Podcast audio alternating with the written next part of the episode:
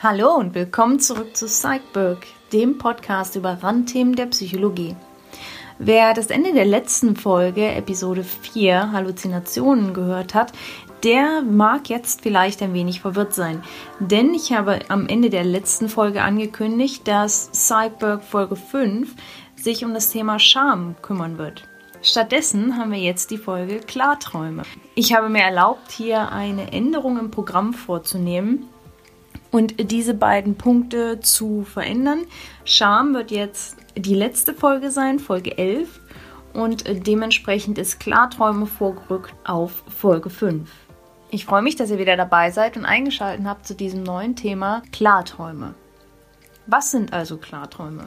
Das Phänomen des Klarträumens bezeichnet einen Zustand des Träumens, in dem sich der Träumende im Schlaf und noch während des Träumens über diesen Zustand bewusst wird. Es gibt verschiedene Grade der Klarheit während eines Traums.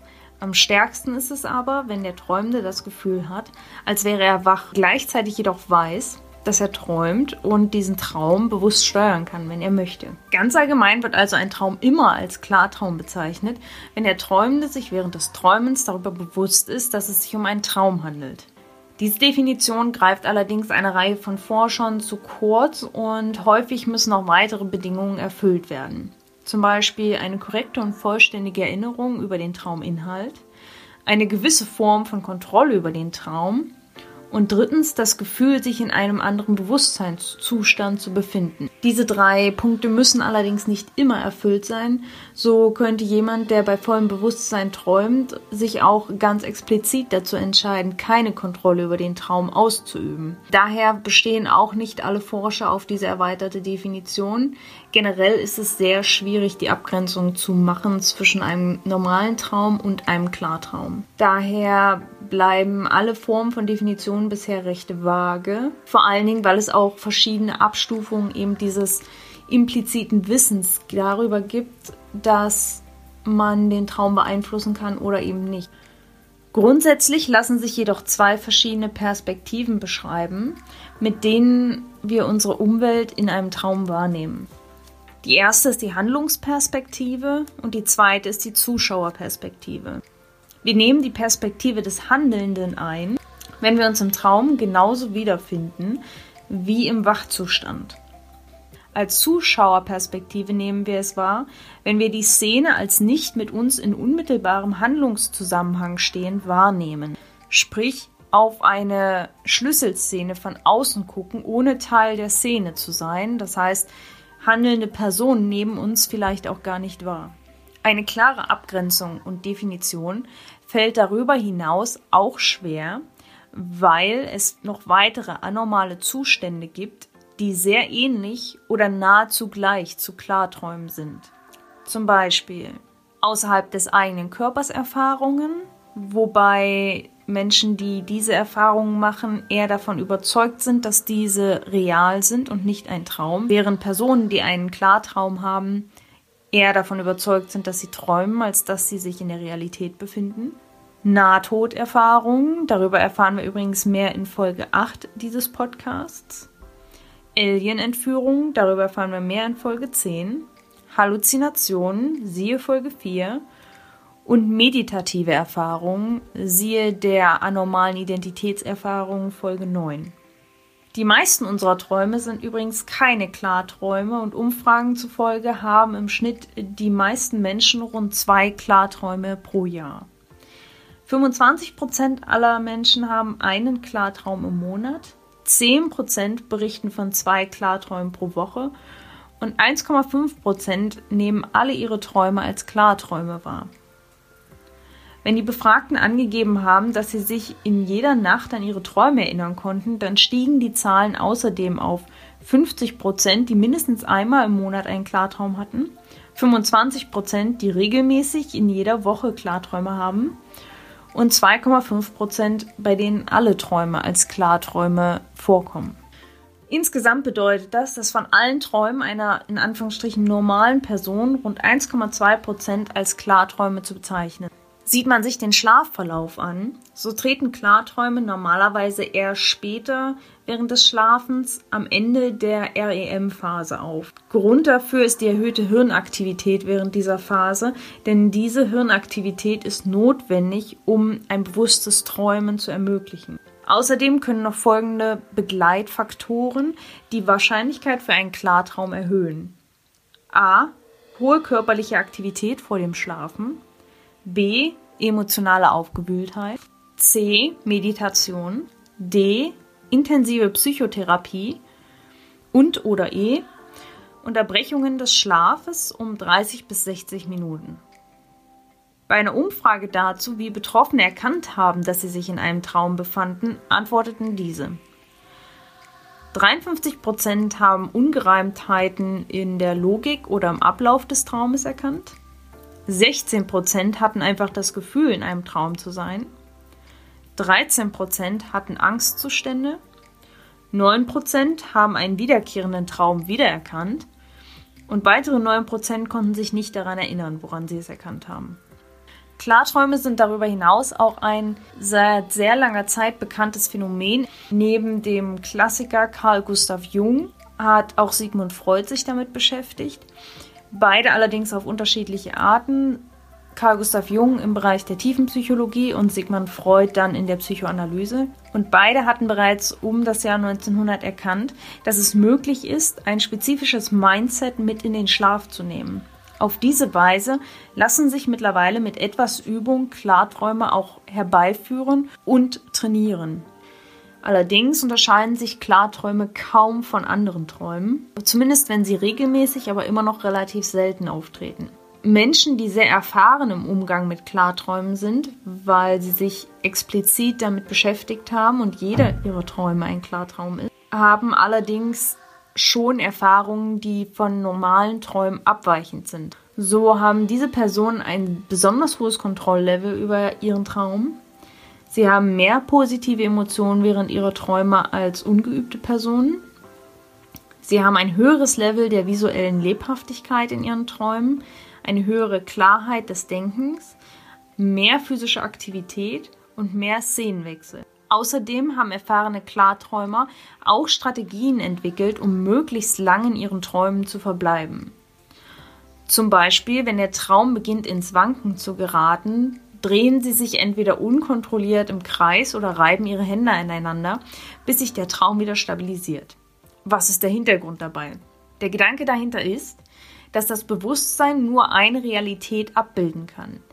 Indem sich das Bewusstsein durch Bewegung auf die Traumrealität konzentriert, kann der Betroffene nicht gleichzeitig ruhig im Bett liegen und somit bleibt der Traum länger erhalten.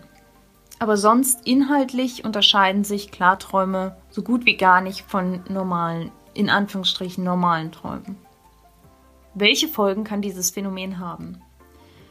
Grundsätzlich scheinen Traumfolgen eher subtil zu sein. Das Einzige, was festgestellt werden konnte, ist, dass Personen, die aus einem Klartraum erwachen, in besserer Stimmung zu sein scheinen als Personen, die nicht aus einem Klartraum erwachen.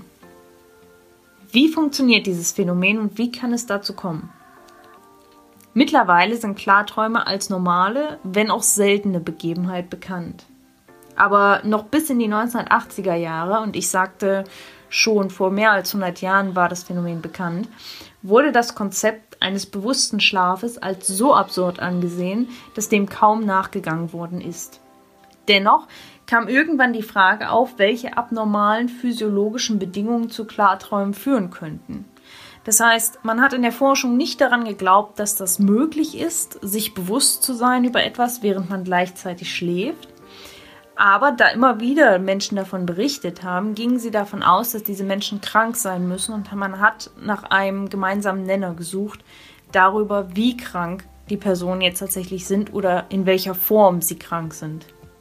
Zu der Frage kann man stehen, wie man möchte, aber sie hat zumindest dazu geführt, dass die Wissenschaft sich mit dem Thema näher auseinandergesetzt hat. Ende der 1970er Jahre traten dann die ersten Materialien und Beweise dazu auf, dass Klarträume während der REM-Phasen stattfinden können.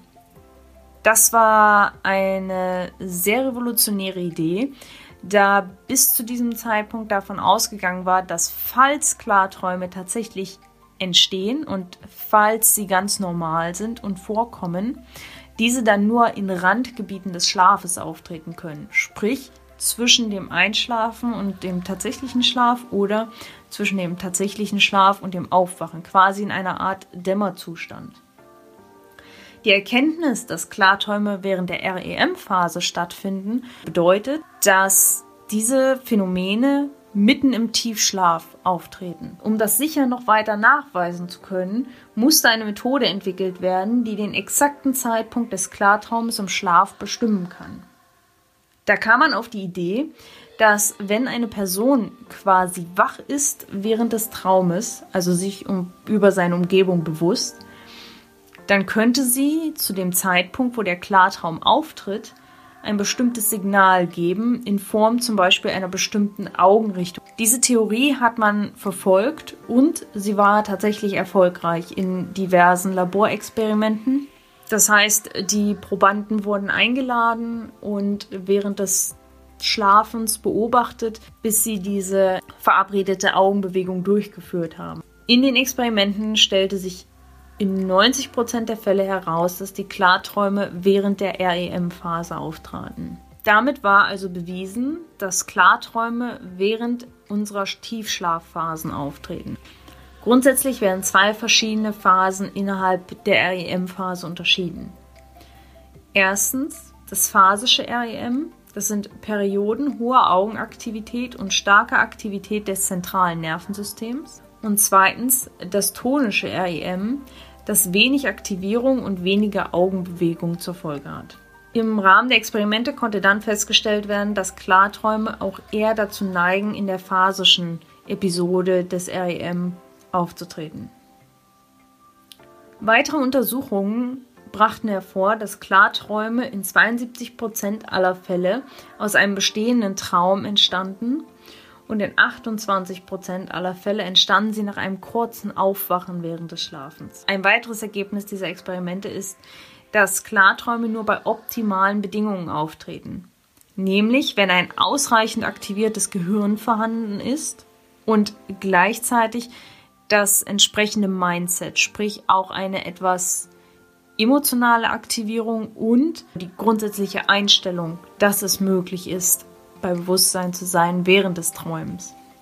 Wie schnell vergeht Zeit im Traum wirklich? Auch hierzu wurden dann Experimente mit Klarträumern durchgeführt, die nach einer bestimmten verabredeten Zeit, wo sie der Meinung waren, dass diese dann vergangen ist, wieder eine Augenbewegung durchführen, sodass man sieht, okay, Augenbewegung, jetzt beginnt der Klartraum und dann zählen sie die Zeit, zum Beispiel 10 Sekunden, und machen wieder eine Augenbewegung. Ergebnis dieser Experimente war, dass die Zeit im Traum anscheinend genauso schnell vergeht wie in der Realität. Und es konnte festgestellt werden, dass je nach Inhalt des Klartraums der gesamte Körper des Träumenden aktiviert wird.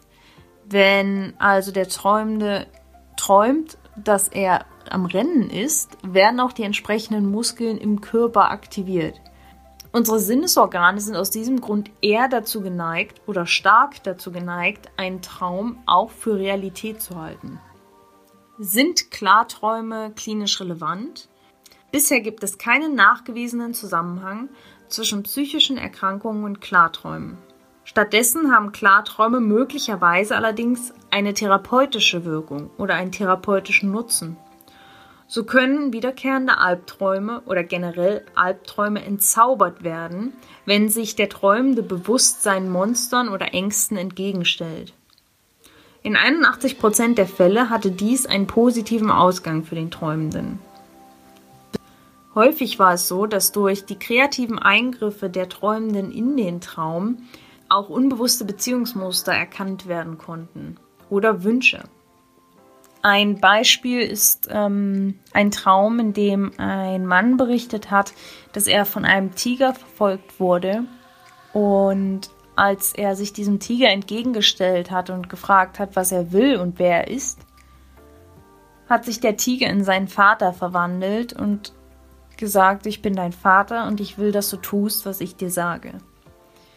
Und damit wurde der Traum für den Träumenden wesentlich nachvollziehbarer und er wusste, wo dieser Traum herkommt. Mit dieser Methode konnte eine Verringerung von Angstträumen um 80 Prozent innerhalb von drei Jahren erreicht werden bei Probanden. Darüber hinaus ist allerdings unklar, welche Folgen Klarträume auf bereits zum Beispiel klinisch erkrankte Patienten haben können.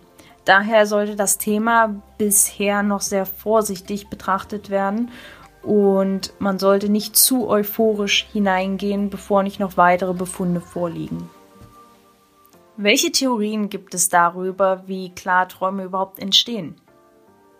Wie bereits erwähnt, gibt es grundsätzlich zwei Arten von Klarträumen. Die Trauminitiierten und die Wachinitiierten. Bei den Trauminitiierten ist es relativ schwer zu erklären, warum man einen bewussten Traum haben kann oder dieser spontan entsteht. Es gibt allerdings Momente während der REM-Phase, in denen es physiologisch notwendig ist, dass das Gehirn bei Bewusstsein ist. In der Regel kann man sich an diese Momente nicht erinnern, aber sie sind häufig Auslöser für Klarträume. Wachinitiierte Klarträume sind etwas leichter zu erklären, denn während des Verlaufs der REM-Phase ist es auch völlig normal, dass man im Schlaf regelmäßig unterbrochen und mehrere Sekunden oder Minuten in einem Wachzustand verharrt und dann direkt weiter in einen REM-Schlaf verfällt. Man ist also kurz bewusst wach und fällt dann direkt in einen Klartraum. Was lässt sich also zusammenfassend über das Phänomen Klarträume sagen? Klarträume sind allgegenwärtig und schon seit langer Zeit bekannt. Der essentielle Unterschied zwischen einem Wach- und einem Traumzustand besteht in der sensorischen Wahrnehmung und nicht im reflektiven Bewusstsein. Das ist der Grund, warum man bei einem Klartraum immer noch von einem Traum spricht. Allerdings zeigt sich anhand dieser Problematik, dass es nicht gerade einfach ist, eine Unterscheidung zwischen Schlaf und Wachsein zu ziehen. Denn beides geht quasi ineinander über und, und die aktuelle Forschung legt nahe, dass der Körper zu jedem gegebenen Zeitpunkt nicht mit allen Organen gleichzeitig wach oder schlafend ist. Schlaf und Wachzustand sind also nicht als reine Dualität zu verstehen oder Gegensätze. Sie schließen sich nicht einander aus. Wir sind immer gleichzeitig am Schlafen und wach. Wie seht ihr das? Was ist eure Meinung? Welche Auffassung vertretet ihr zum Thema Schlafen, Träumen, Klarträume, Wachschlaf, Schlafrhythmus? Gibt es einen Unterschied zwischen Wach und Schlafen? Und wenn ja, wo seht ihr einen Unterschied? Wie immer freue ich mich über alle Erfahrungsberichte. Wir hören uns dann wieder am 22. Januar 2020 zur sechsten Folge von Psychberg, dem Podcast über Randthemen der Psychologie. Und wir werden uns in dieser Folge mit mystischen Erfahrungen auseinandersetzen. Was das ist und worum es dabei geht, erfahrt ihr natürlich in der Folge. Ich freue mich darauf, von euch zu hören. Ich freue mich darauf, wenn ihr wieder einschaltet. Danke für all eure Unterstützung bisher. Wir hören uns eure Vinakia Burke.